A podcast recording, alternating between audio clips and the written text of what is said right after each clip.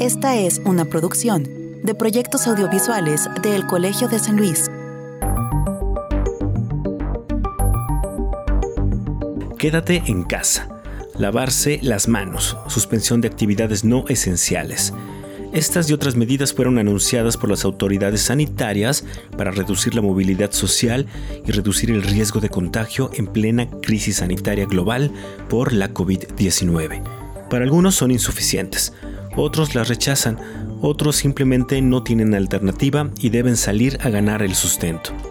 Lo cierto es que en estos últimos meses hemos visto procesiones, teanguis, fiestas infantiles, largas filas en pizzerías y otras muestras de que mucha gente en México no atiende la Jornada Nacional de Sana Distancia. ¿Qué los lleva a esto?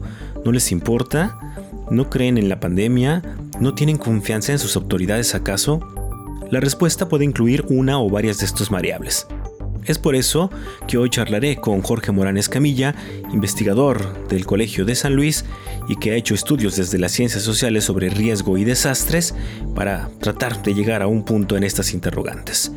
Yo soy Israel Trejo y esto es Entre Voces, el espacio de comunicación de las ciencias sociales y las humanidades de El Colegio de San Luis. Gracias por acompañarnos.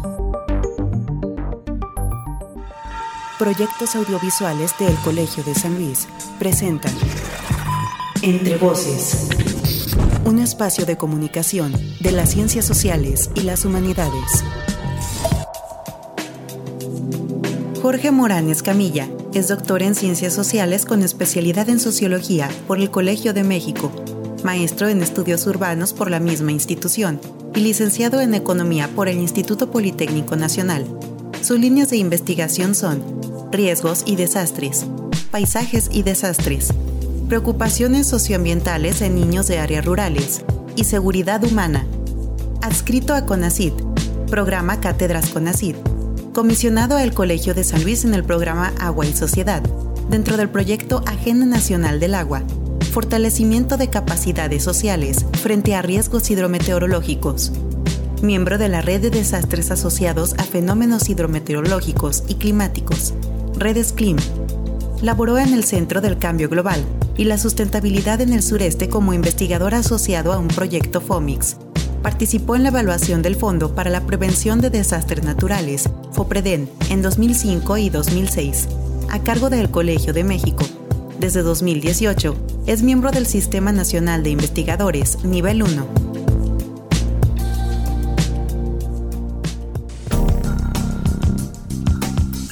¿Qué tal? Me da mucho gusto que nos acompañen en una charla más de estas que estamos haciendo en el podcast de Entre Voces, el espacio de comunicación y las ciencias sociales del Colegio de San Luis y en donde hemos ido eh, tocando eh, muchos temas o muchas visiones que hay en torno a esta pandemia del COVID-19 desde las ciencias sociales y las humanidades. Y bueno, estamos todavía en el punto, digamos, en el pico más alto de esta contingencia aquí en México y la sensación en muchos sectores de la sociedad es que estamos eh, frente a un riesgo precisamente, ¿no? Salir a la calle, salir al supermercado, salir a, reuniones es eh, riesgoso, pero también resulta que parece haber otros sectores sociales que no lo perciben tanto así y esto nos parece interesante tocar porque precisamente en el Colegio de San Luis tenemos algunos investigadores que se dedican precisamente al estudio de los riesgos, de los desastres o de las amenazas. Y uno de ellos es el doctor eh, Jorge eh, Morán. Eh, Jorge Morán Escamilla, él es investigador del programa de agua y sociedad del Colegio de San Luis, con quien vamos a charlar hoy sobre un poco de todo esto. Jorge, ¿qué tal? Bienvenido, gracias por aceptar la invitación a esta charla. ¿Qué tal Israel? Muchas gracias por, por invitarme. Bueno, ya has estado tú anteriormente en el programa, hemos hablado ya precisamente de riesgos, desastres, este tipo de cosas, pero bueno, creo que sería de todos modos muy pertinente para esta entrevista y para tenerlo presente durante toda la charla, eh, que nos pudieras hablar rápidamente de la terminología que utilizan ustedes y que nos explicaras un poco cuáles eh, las definiciones o las diferencias entre eh, riesgo, entre desastre o amenaza, por ejemplo. Bueno, yo empezaría con el tema de la amenaza. Eh, la amenaza y peligro son, se suelen utilizar como sinónimos, ¿no? Y tiene que ver con los fenómenos eh, de, de carácter eh, natural, ¿no? Este, o procesos antropogénicos como pueden ser sustancias eh, peligrosas, ¿no? Valga la redundancia, que van a poner en, que, pueden afectar a, una población, a, una persona, ¿no? Entonces, básicamente es esto, es el fenómeno que puede ser de corte natural o antropogénico que va a, a significar una, un posible daño a la población. El riesgo en realidad es la probabilidad de que se presente este fenómeno y que, o, la, amenaza mejor dicho, y que tenga repercusiones para la población. Em, regularmente la literatura te habla que el riesgo es la probabilidad de que se ocurren fenómenos este, con carácter eh, negativo o con consecuencias negativas para la población. A mí no me... Eh, no, estoy eh, a favor de hablar de, de esta probabilidad negativa porque cuando tú revisas la literatura lo que te dicen es, por ejemplo, cuando cae una nevada en alguna parte del, país que genera alguna afectación a la población, esa misma nevada o ese mismo proceso en otra parte lo que hace es que se filtre el agua y se, y se pueda, por ejemplo, dar este, em, agricultura de temporal, ¿no? Entonces, eh, por eso yo no, yo no soy partícipe de pensar al riesgo como esta probabilidad negativa se vuelve negativo porque impacta al ser humano, ¿no? Y ese es el, y ese es el punto clave con el tema de los desastres, es decir, los desastres es la conjunción del riesgo y la vulnerabilidad. Eh, muchos han planteado que básicamente desde las ciencias sociales la vulnerabilidad es el componente dinámico. Yo diría que el riesgo también es dinámico eh, conforme ahora lo vemos, cada vez los riesgos se presentan de manera diferente. Y el desastre eh, básicamente es la interrupción eh, en, la, en la vida cotidiana de las personas que no permiten que se realice su vida de manera normal o, eh, como decía, de manera cotidiana. Y entonces necesitan de la intervención de agentes externos para poder hacer frente a esta situación. Entonces, esa es la definición natural o convencional que tenemos de desastres y regularmente pues bueno tiene que ver con pérdidas de carácter económico, este, sociales, eh, ese tipo de, situaciones. Eso nos plantearía precisamente pensar si, si este tipo de, situaciones como las que vivimos actualmente con el COVID o las pandemias pueden o no eh, ser un desastre. Ahora, eh, aquí para que quede un poco claro, no puede haber desastres si no hay un factor humano de por medio o digamos esta es una este, acepción que únicamente ha sido tomada por algunos científicos eh, sociales? La definición, como la, como la comenté, eh, es una definición propiamente antropocéntrica, ¿no? Es decir, regularmente eh, el ejemplo que se pone es, imaginemos que hay una erupción o un sismo en una isla desierta en, en medio del Pacífico, donde no hay personas, ¿no? Entonces, se puede considerar un desastre, muchos dirían que no, porque no hay pérdidas humanas o pérdidas materiales, por eso decíamos es una definición antropocéntrica. Pero si somos estrictos, eh, sí, sí puede generarse un desastre de corte ambiental, por ejemplo, es decir, si se pierde una especie, este, pues ahí tendrá un efecto dentro del ecosistema, ¿no? Entonces, eh, dependerá de, desde dónde lo estés abordando eh, que lo consideres o no. Para mí el desastre es eso, la pérdida. Cuando un, eh, en términos generales se dice que es cuando un sistema, una sociedad, una comunidad no puede hacer frente a la situación por sí misma y este, necesita de la intervención de agentes externos. Entonces, si lo ponemos en esos términos, pues veríamos que no necesariamente es pérdidas humanas ¿no? o económicas, sino también cuando el ecosistema pierde, pierde un atributo. Pero nuevamente eh, estamos pensándolo desde el carácter eh, antropocéntrico, es decir, cuando se pierde una especie, un sistema socioecológico, eh, la afectación es para el ser humano. ¿no? por eso seguimos pensando desde la parte antropocéntrica. Ahora, ¿desde cuándo se tiene más o menos este, este tipo de definiciones, este tipo de, estudios en los riesgos? Eh, digamos que, en todo caso eh, le han permitido hasta cierto punto al ser humano pues ofrecer como ciertas resistencias, ¿no? Mira, los estudios siempre se han hecho. Este, hay estudios que, que, se que comprueban desde el siglo XVII, ¿no? Este, porque bueno, los fenómenos siempre han estado ahí y han afectado a, la población. El tema es cómo lo concibes. Eh, una de las cosas que, que, suelo yo comentar regularmente es este, esta parte en donde los aztecas, por ejemplo, recurrentemente tenían inundaciones y sin embargo parecería que no eran un desastre porque aprendieron a coexistir con estos fenómenos. Y esto lo digo de esta manera porque cuando trabajamos en comunidades este, con poblaciones originarias, ¿no? en la Huasteca, en cualquier otro, o, en Tabasco, que me ha tocado también participar, la población no lo ve como un desastre, es, es un proceso propio de la naturaleza, es un ciclo más de la naturaleza, ¿no? donde han aprendido a coexistir con ellos. Entonces, eh, en realidad, digo, están ahí presentes siempre los, los fenómenos, pero eh, se, vuelven, se vuelven desastres o una preocupación eh, más en entornos de corte urbano, ¿no? Por las afectaciones que, que tienen este, en términos económicos y el parar una economía, este, el perder bienes, se, se, vuelve, se vuelve por eso un tema de interés general. Ahora, eh, en realidad a partir de más o menos de la década de 1950, 60, eh, empieza a haber un cambio cuando los investigadores comienzan a, analizar estos eh, procesos.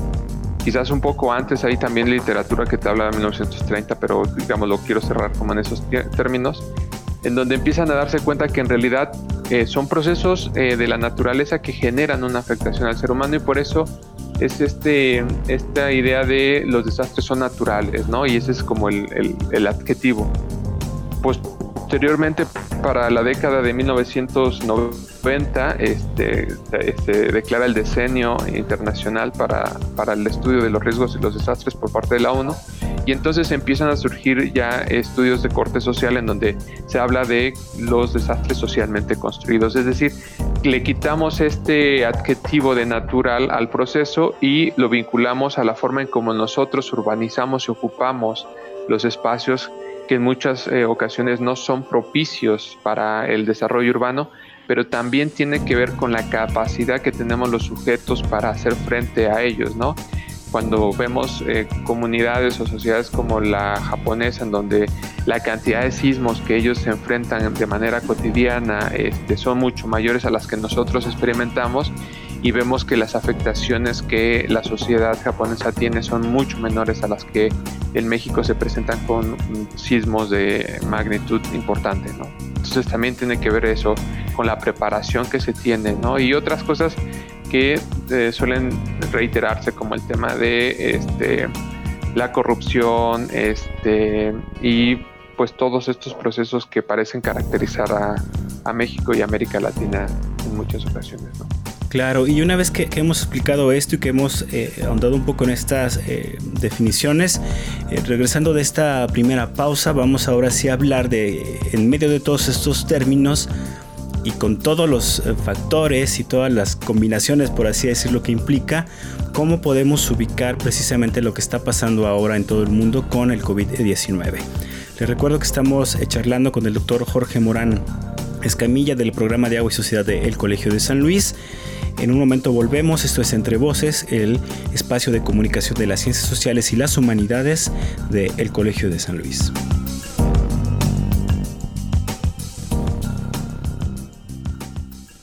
Estás escuchando Entre Voces, Entre Voces, espacio de comunicación de las ciencias sociales y las humanidades del Colegio de San Luis.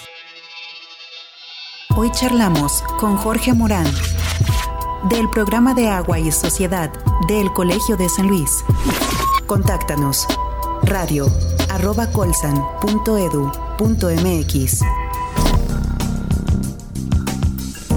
Estamos de vuelta en Entre Voces, el espacio de comunicación de las ciencias sociales y las humanidades del Colegio de San Luis. Les saluda nuevamente Israel Trejo.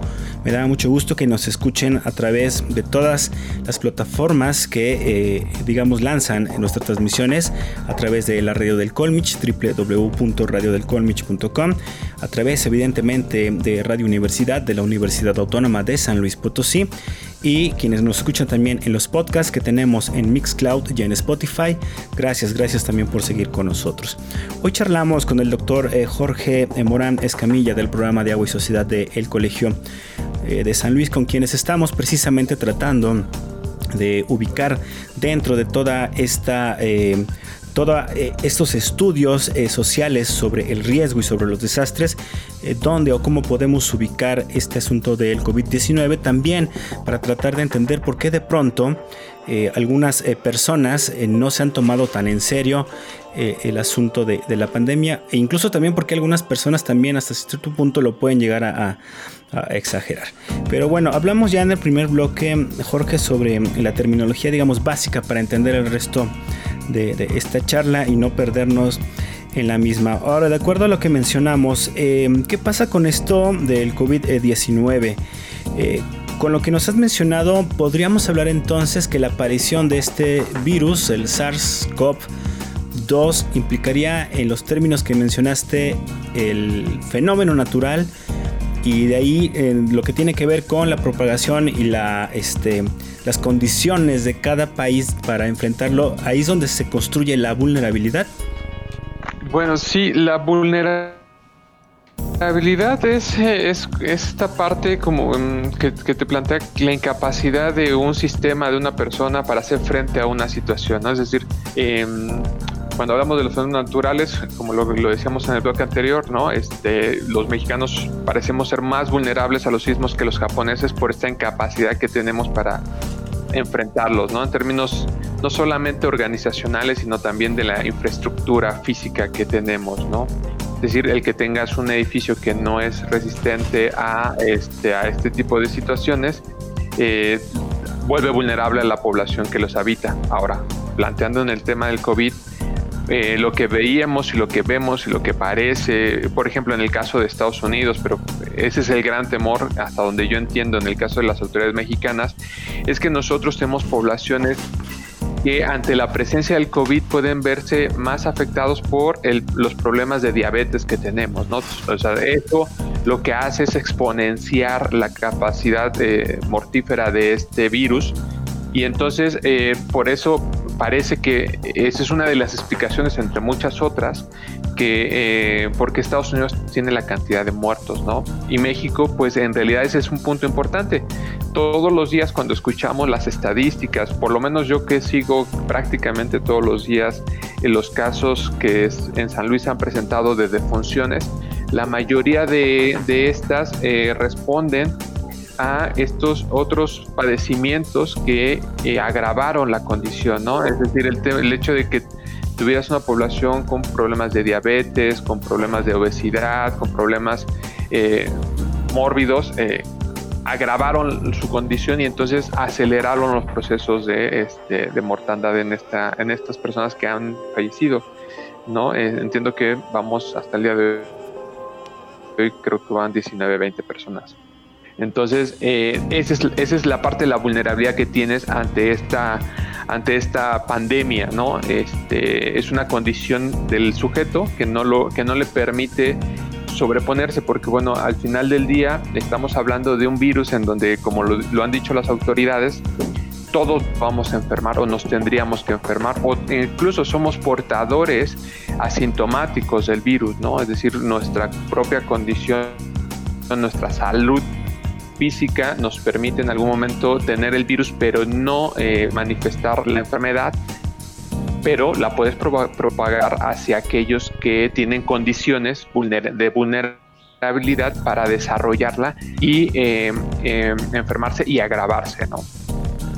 Y además de, digamos, en estos casos, en Estados Unidos es un tema eh, que me parece también interesante, además de México. De México ya es, muy conocido eh, este asunto, no solo de, la salud de los mexicanos, sino también hasta cierto punto de las deficiencias del sistema eh, de salud.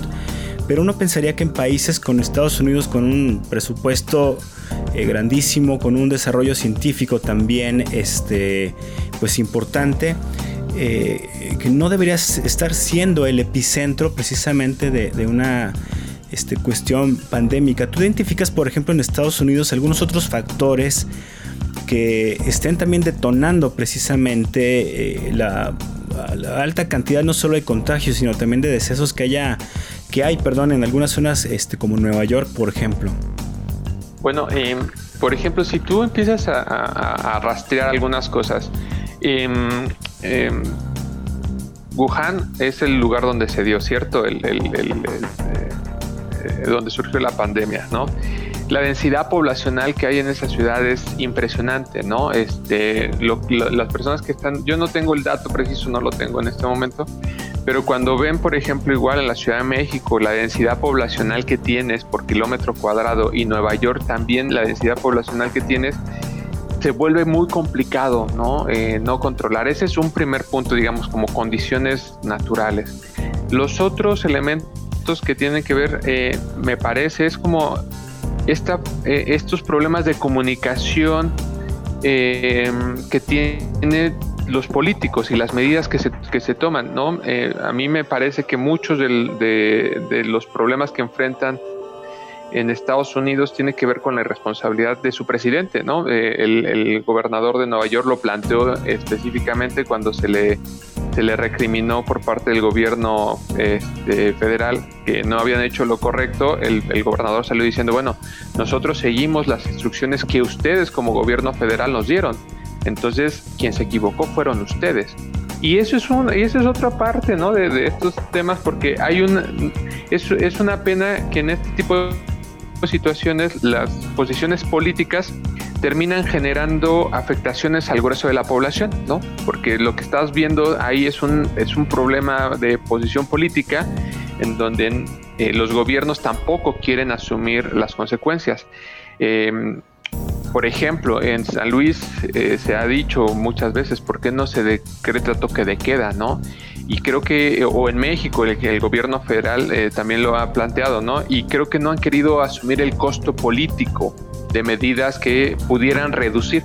Al final, eh, yo lo planteo, yo lo creo así, ¿no? Eh, no hay ninguna receta mágica. Lo único que uno tiene que hacer como, como científico, como político, como gobernante es asumir los costos de nuestras opiniones y de nuestras decisiones.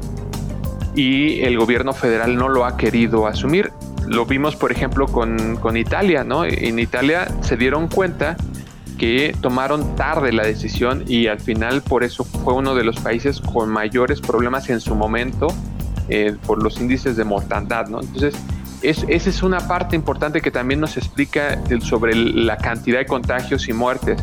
Los políticos no, me parece, esa es mi posición, los políticos no quieren asumir en este momento los costos de las decisiones eh, que pueden tomar eh, en algún momento, ¿no? Frente a la epidemia. Claro, y bueno, ya una vez que, vimos más o menos todos estos factores que pueden incidir nos, bueno, primero en la parte de las decisiones, por así decirlo, políticas desde las autoridades de salud para la contención de, esta pandemia. La otra parte que me interesa que charlemos y que lo vamos a hacer ahora regresando de este siguiente corte es ya la parte social, es decir, ahora cómo nosotros como ciudadanos, como sociedad, eh, asumimos o no también pues, los costos de, también de, estas decisiones eh, y cuál es el papel que jugamos precisamente también un poco en esta mitigación o como se le ha conocido habitualmente en este aplanar la curva del COVID-19.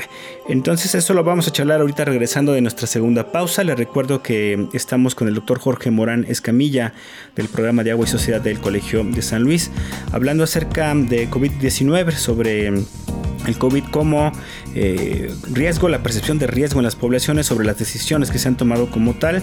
Aquí en Entre Voces, el espacio de comunicación de las ciencias sociales y las humanidades del el Colegio de San Luis. Ya regresamos.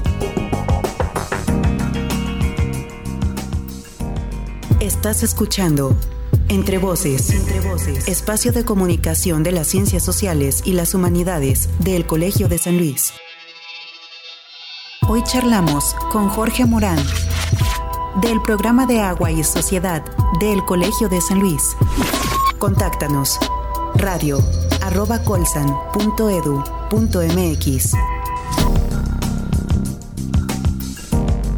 Regresamos a Entre Voces, el espacio de comunicación de las ciencias sociales y las humanidades del Colegio de San Luis. Gracias por seguir con nosotros a través de la radio del Colmich, también a través de Radio Universidad y en nuestras dos plataformas de podcast, Mixcloud y Spotify. Estamos charlando hoy precisamente sobre las percepciones del riesgo en torno al COVID-19 con el doctor Jorge Morán Escamilla del programa de Agua y Sociedad del Colegio de San Luis y que lleva ya, bueno, un largo rato haciendo estudios precisamente en torno a, los riesgos, a los desastres desde las ciencias sociales y eh, las humanidades. Y bueno, Jorge, para retomar un poco todo lo que hemos charlado en, los últimos bloques y para irlo ya tratando de aterrizar a algo mucho más concreto, ¿no? que es la intención de esta charla, un poco eh, tratar de hablar con, de, hablarle a la gente de por qué pasan algunas cosas. Eh, de entrada, con todo lo que hablamos, em, ¿cómo consideras tú que ha sido la reacción del gobierno mexicano con esto de del COVID-19 ha recibido muchas críticas, eso es cierto, pero también por otros lados eh, algunos organismos internacionales han referido que digamos su actuar ha sido conducente de acuerdo a las condiciones, digamos, sociales, económicas y políticas eh, que tiene el país. con todo lo que nos acabas de mencionar, más o menos cómo percibes la, reacción y las acciones que están tomando en torno a, esta contingencia. Bueno, eh, yo soy de los que cree que el gobierno no ha eh, tenido una aplicación correcta, ¿no? Es decir, em, el, problema, el fenómeno surge en diciembre en China, eh, en enero se da la primera muerte, empieza a propagarse por Europa. Y es hasta febrero, marzo que las autoridades empiezan a tomar, por lo menos públicamente, digamos, en el interior del gabinete y de la estructura gubernamental, no es claro si, si lo vieron o no, pero públicamente lo empiezan a tratar y parece ser que hasta que llegan los primeros casos, ¿no? Em, y ese es, ese es un, e, eso en términos de comunicación parecería, y esa es mi postura cuando he trabajado temas de riesgos y desastres, la población, en la forma en como tú le comuniques a la población sobre un riesgo, un fenómeno, es la respuesta que te va a dar, ¿no?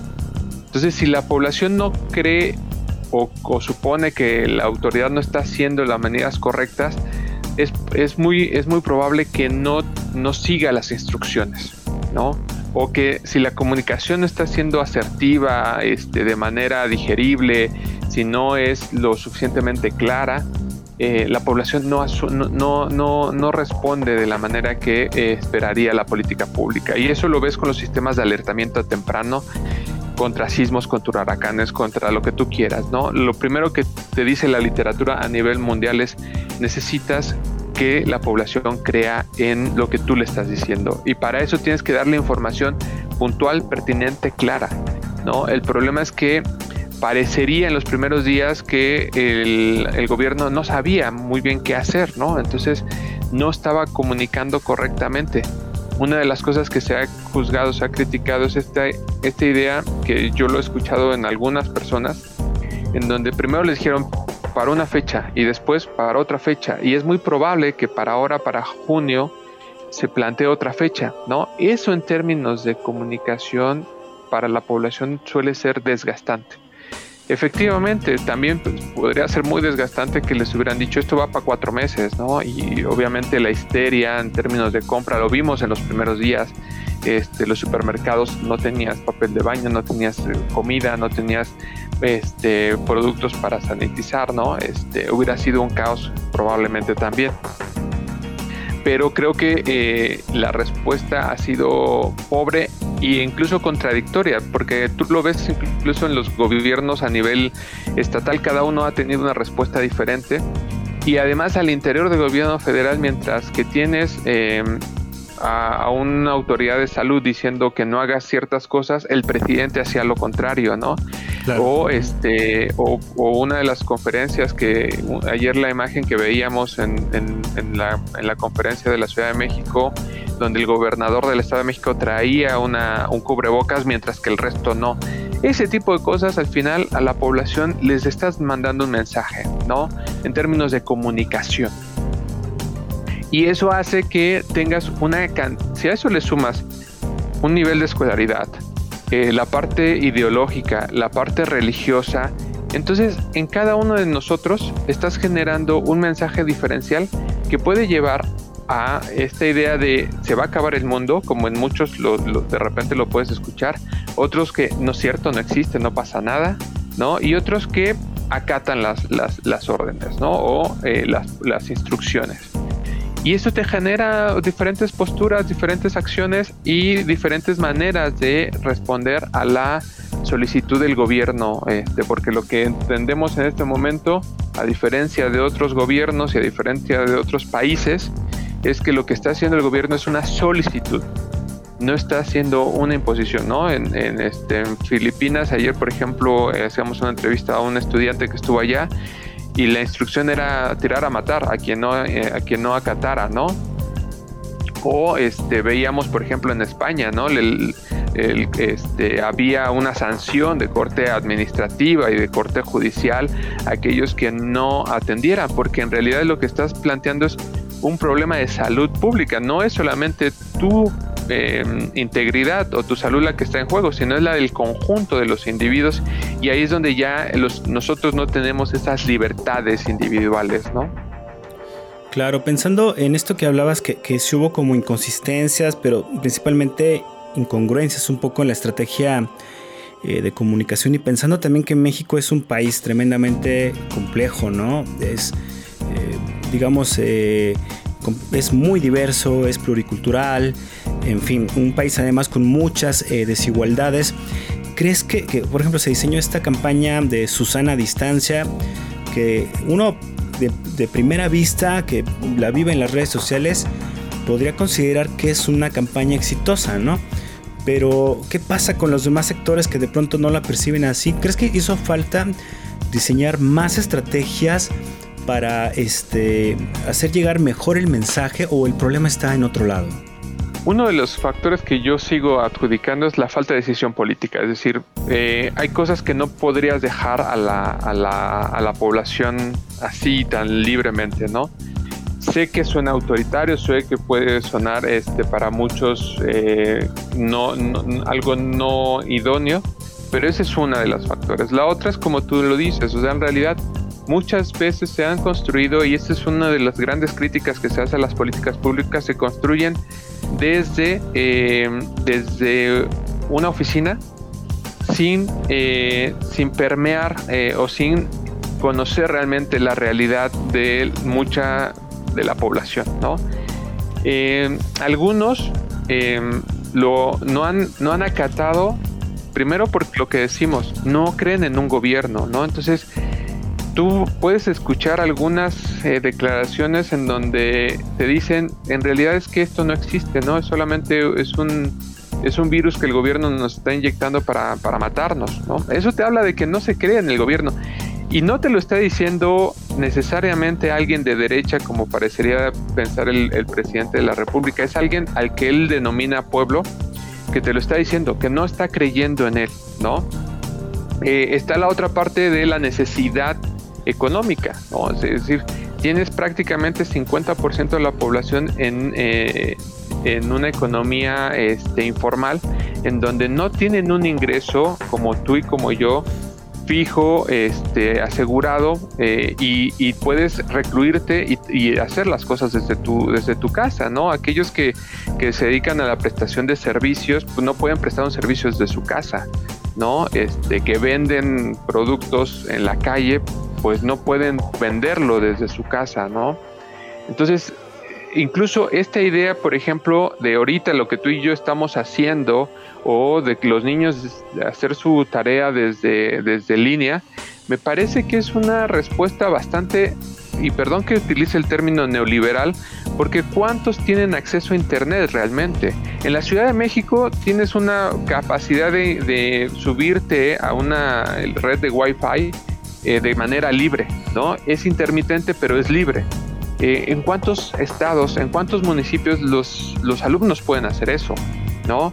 Este, entonces se vuelve también un tema clasista de, que, te sigue marcando las desigualdades que existen. Nuevamente, si pensamos que tienes 50% de la población en condición de pobreza con un ingreso bajo, ¿cuántos pueden pagar internet? ¿No? Entonces, eh, esa es, es la otra parte. Y te digo, esta combinación de muchos elementos en donde también hay un, hay un segmento de la población que abiertamente no le importa eh, exponerse, ¿no? Porque al final eh, el gobierno te va, te, va, te va a atender. O simplemente, pues si te enfermas, mira, yo, yo lo he visto en, en situaciones de inundaciones, de sismos, de muchos otros fenómenos en donde la población te dice, pues está de Dios, Dios dirá si me tengo que morir. Y hay un segmento importante de la población que sigue pensando eso, que es una decisión de Dios. Si te enfermas y te mueres, pues ya Dios lo habrá determinado así. Y a veces, muchas veces políticamente eso es hasta útil, ¿no? Pues es que en la literatura lo que te dicen es que esa es una forma de lidiar con la incertidumbre, ¿sabes? Porque ante la falta de certeza de yo no puedo controlar esto, entonces ¿qué hago? me la vivo en el pánico, entonces mejor lo, dejas en manos de una, una entidad superior o ajena a ti que te permita lidiar con esa sensación de inseguridad, ¿no? Por eso, por eso también yo, yo, yo no lo, lo considero necesariamente como un tema de, de, ignorancia o de estupidez como algunos dicen, ¿no? Sino que en realidad son mecanismos que los sujetos encuentran para poder hacer frente a situaciones de mucha incertidumbre, en donde no sabes si te vas a enfermar y vas a morir, o este, si vas a tener para pagar mañana la renta, o si vas a tener para comer, o si mañana te van a despedir, o, eh, o es, es, falso que muchas empresas eh, hayan mantenido los salarios. Hay a muchos trabajadores este, que las empresas les están pagando la mitad del salario o les bajaron una tercera parte de su salario pero los gastos de, este, de pagar la tarjeta, de pagar la hipoteca, de pagar el carro, siguen estando ahí, esos no se fueron, ¿no? Entonces, efectivamente, quizás dejaste de salir y dejaste de gastar en unas cosas, pero esos gastos se mantienen y esas obligaciones se, se siguen manteniendo y la gente las tiene que seguir pagando con un ingreso menor.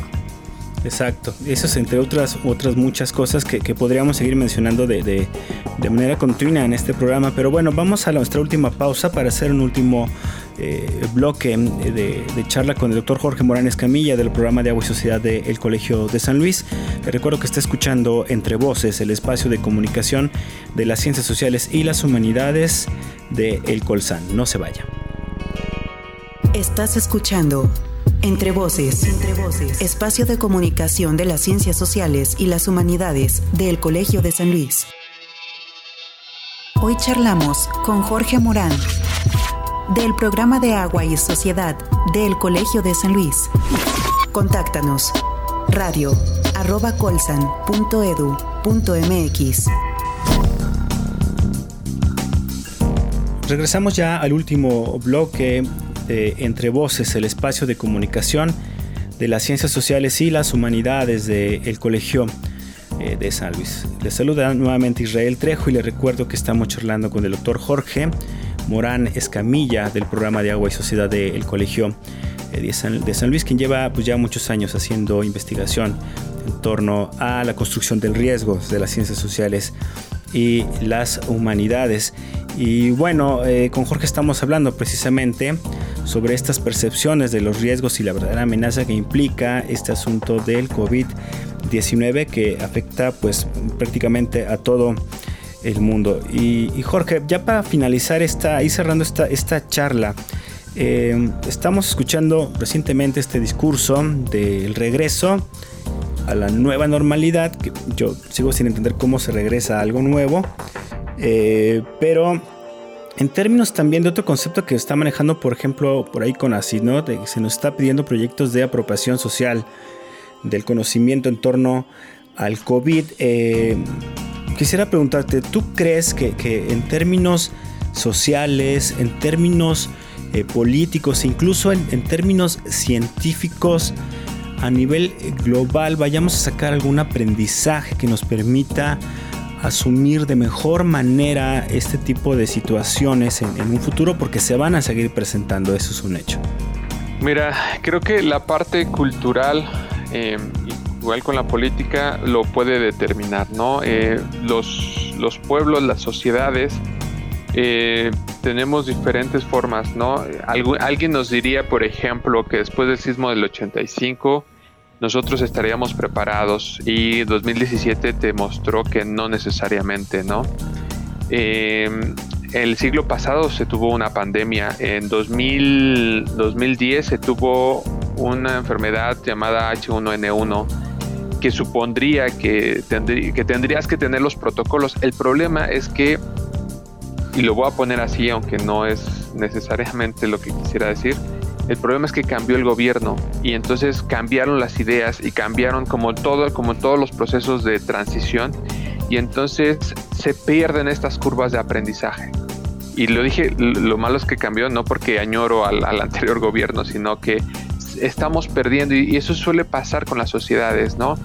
Eh, en, en, un sistema capitalista donde lo que parece ser es todo lo inmediato y entonces hay una pérdida de memoria constante en donde estás más preocupado por el día a día que por, eh, por mantener los aprendizajes, ¿no? En ese sentido. Incluso una de las críticas que yo diría, eh, porque así lo vi con, con, con, el estudio de los sismos del 85, en el 86 toda la buena parte de la producción académica era sismos y sismos y sismos y sismos y sismos, ¿no? Como si el país se hubiera detenido, como si el país ya no hubiera tenido otros problemas de salud, problemas económicos, todo parecía que era el sismo.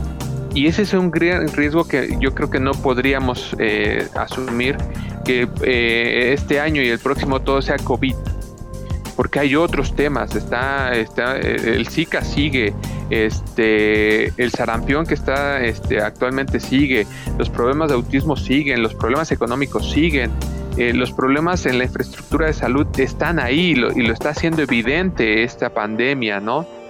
Digamos, lo que está haciendo esta pandemia es demostrar muchas de las fragilidades que tiene y que tenía, ¿no? Y lo único que hacen, como todo desastre, es hacer visible, decía, dice una autora, la punta de un iceberg que estaba ahí, pero no lo veíamos hasta que el desastre lo hace visible, ¿no? Entonces lo que te está demostrando esta pandemia son esos problemas estructurales que tiene esta sociedad y que eh, mientras no se atiendan y se resuelvan, este, los paliativos lo único que te van a hacer es suponer que saliste hasta que la siguiente emergencia te demuestre lo contrario, ¿no? Eh, por eso también es erróneo, eh, erróneo hablar de normalidad, ¿no? Los, los que trabajamos desastres siempre decimos ¿Cómo puedes pensar que se regresa a la normalidad después de que perdiste tu casa, perdiste a un familiar, de que perdiste tus ingresos, de que vives ahora con el pánico, de que cada que, tiembla o cada que se inunda, tú entras en un pánico porque eh, volver a experimentar esa situación? No, no puede haber nuevamente normalidad, ¿no? La normalidad no existe. O lo peor sería creer que lo que vivíamos antes era mejor, era lo ideal, ¿no? O sea, regresar a ese, a ese parámetro tampoco lo es lo ideal. O sea, en realidad lo que tendría que dejarnos esta pandemia y esta situación es cómo mejoramos como sociedad, como, eh, como gobierno, como cultura, como civilización, ¿no? Las, la pandemia lo he escuchado muchas veces y eso a mí fueron las primeras cosas que me dejó esto es cuáles van a ser los, los efectos de esta pandemia porque la, la pandemia está sacando lo mejor pero también lo peor de nosotros como sociedad y parece que lo peor es lo que está empezando a generar. Una de las cosas que a mí también me preocupan y que quisiera aprovechar también para plantearlo es, ahorita todo el mundo nos estamos preocupando por ayudar al, necesitado, ¿no? Con despensas, con muchas cosas. Pero una vez que regresemos a la normalidad, regresamos a ese quehacer cotidiano en donde nos olvidamos de esos que una vez que todos salgamos como si el, virus el día de mañana se decretara que ya no existe, va a estar ahí y va a seguir existiendo. Eso es lo que también tendríamos que tener muy claro. El, virus estará ahí y seguiremos estando conviviendo con ellos. Lo que tendrá que ayudarnos o enseñarnos es cómo coexistir con él con nuevas prácticas de higiene, de sociabilidad que permita eh, afrontarlo, ¿no? Pero eh, la, parte de esta población que va a quedar desempleada, que está desempleada o que ya era una población vulnerable en términos económicos y sociales, se las va a ver todavía más difícil. Y esa, y esa población, cuando todos regresemos a nuestra supuesta normalidad, nadie se va a acordar de ellos, y mucho menos el gobierno. porque va a tratar de atender otras cosas en donde estos grupos son los que siempre salen perdiendo, los que los olvidados, ¿no? Si tú regresas al tema de los sismos del 2017, hay población que apenas está regresando a sus viviendas. después de prácticamente tres años, reiniciaron una supuesta vida normal que no es otra vez normal, ¿no? Entonces, ¿cuánto le llevará a esta población que ha perdido su trabajo, que probablemente va a perder su casa, que probablemente va a perder muchas cosas, su salud y su integridad eh, física y su seguridad emocional? ¿Cuánto le va a tocar recuperarse de esa situación? Y el problema es que en esta vorágine que es la, vida eh, económica y social en la que vivimos, eh, le vamos a demandar que se olvide de los trastornos emocionales que tuvo y que, que se integre de inmediato a la actividad como si nada hubiese pasado. ¿no? Esto es lo que a mí, a mí realmente me preocuparía de, de este supuesto retorno a una supuesta normalidad. Y claro, como dices, será muy importante encontrar el camino a la vacuna, pero no hay que eh, dejar de ver todas las otras desigualdades que se desnudaron con esta, esta pandemia. Y Jorge, tenemos un par de minutos. No quisiera yo cerrar la charla sin que nos platicaras tú como estudioso del riesgo, estás encontrando precisamente ahora también una oportunidad para recabar información. Eh, platícame así en un par de minutitos sobre un proyecto que están proponiendo ustedes ahorita precisamente para eh, eh, registrar percepciones en torno a las medidas que se han tomado en distintas partes del mundo sobre el COVID-19. sí, nosotros sometimos a un proyecto de CONACID una propuesta que lo que estamos haciendo es entrevistando a aquellos estudiantes del Colegio de San Luis que se fueron de movilidad a otros países y los, eh, los agarró la, la, pandemia eh, fuera de su país, ¿no? Entonces, el ejercicio que hacemos es eh, primero saber cómo fue el proceso que experimentaron fuera de su país y cómo lo vivieron y hacer ese comparativo ahora que han regresado. Cabe mencionar que por lo menos yo tengo conocimiento de dos colegas, dos estudiantes que siguen estando en los países de donde hicieron el intercambio porque ya no pudieron salir, ¿no? Las autoridades ya no les permitieron salir. Este, entonces, eh, algunos siguen viviendo fuera de su país esta pandemia y la, idea es esa, ver cuál fue, cuáles son los, comparar, ¿no? Este, en términos culturales, cómo vivieron y cómo perciben ellos la respuesta de otros gobiernos frente a lo que el gobierno mexicano está haciendo este, en la pandemia, ¿no? Claro, pues eh, estaremos muy pendientes eh, por si en algún momento este eh, proyecto, digamos, empieza ya a generar, digo, todos estos proyectos luego generalmente pues son de reacción casi inmediata, pero esperemos que, pronto pongamos, podamos tener por ahí algunos este, resultados para irlos comentando también en esta, en esta charla porque implica varias cuestiones. Ayer me hablabas un poco de que, por ejemplo, también tiene que ver aquí la reacción eh, que tienen que ver las eh, oficinas consulares en los países, etcétera, ese tipo de cosas. Pues bueno, Jorge, te agradezco mucho por esta interesante eh, creo que, que, todavía estamos en algo medio desconocido, todavía estamos en medio de mucha incertidumbre, entonces seguramente no será la última vez que platiquemos sobre este tema, de acuerdo a cómo se vayan dando, se vaya dando el avance de la pandemia, pero también, como bien mencionas, los impactos, ¿no? Entonces dejo abierto el micrófono para que posteriormente podamos platicar. Muchas gracias. Al contrario, muchas gracias Israel. Cualquier cosa estamos en comunicación. Perfecto, y yo lo invito a que se quede ya con la última parte de Entre Voces.